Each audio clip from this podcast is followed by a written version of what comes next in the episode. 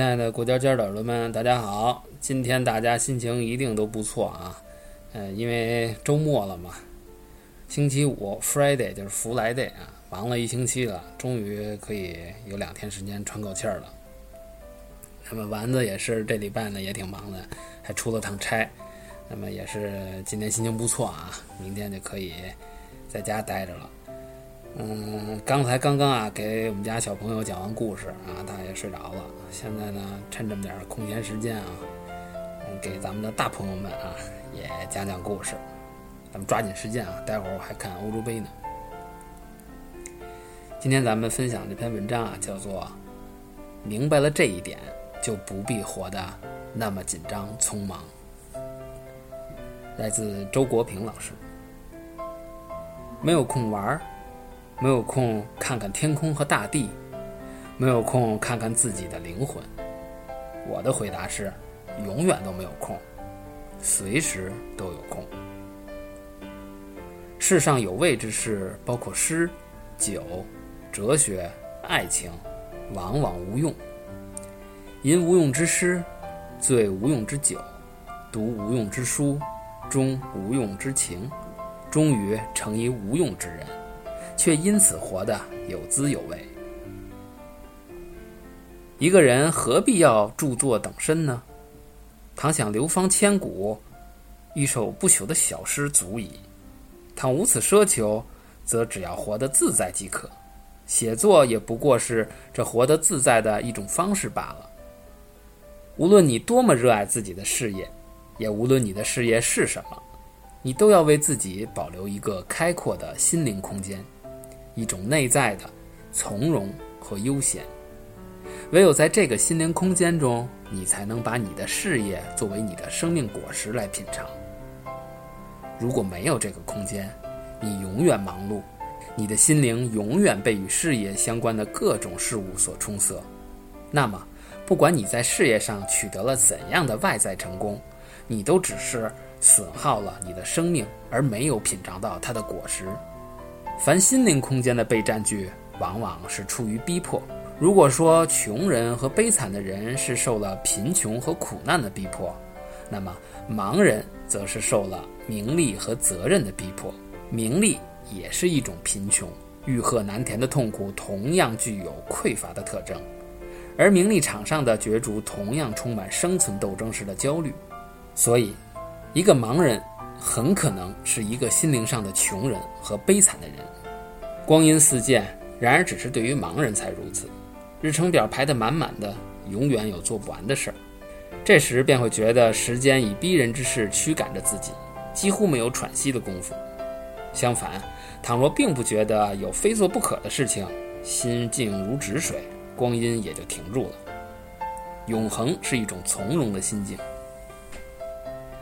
在现代社会里生活，忙也许是常态，但是常态之常指的是经常而非正常。倘若被常态禁锢，把经常误认作正常，心就会在忙中沉沦和迷失。警觉到常态未必正常，在忙中保持心的从容，这是一种觉悟，也是一种幸福。闲适和散漫都是从俗物中抽身出来的状态。心境却迥异。闲适者回到了自我，在自己的天地里流连徜徉，悠然自得，内心是宁静和澄澈的。散漫者找不到自我，只好依然在外物的世界里东抓西摸，无所适从，内心是烦乱而浑浊的。天地悠悠，生命短促，一个人一生的确做不成多少事儿。明白了这一点，就可以善待自己。不必活得那么紧张匆忙了，但是也正因为明白了这一点，就可以不抱野心，只为自己高兴而好好的做成几件事儿了。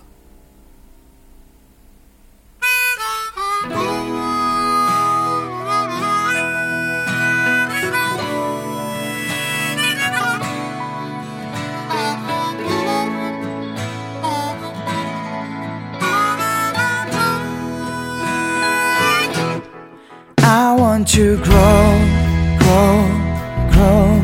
I want to be tall, tall, and I will stand for my family someday.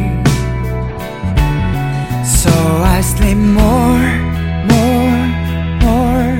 Wishing next day won't come too slow. So I can grow your hero.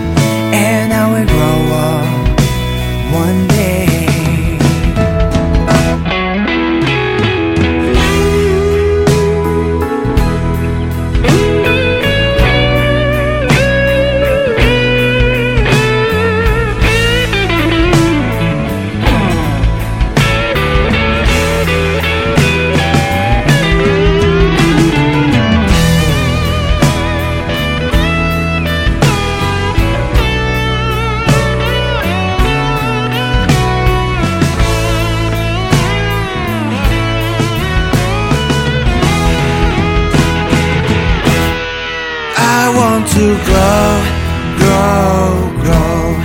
I want to be tall, tall, and I will stand for my family someday. So I'll sleep more, more, more, wishing next day won't come too slow, so I can grow and become hero.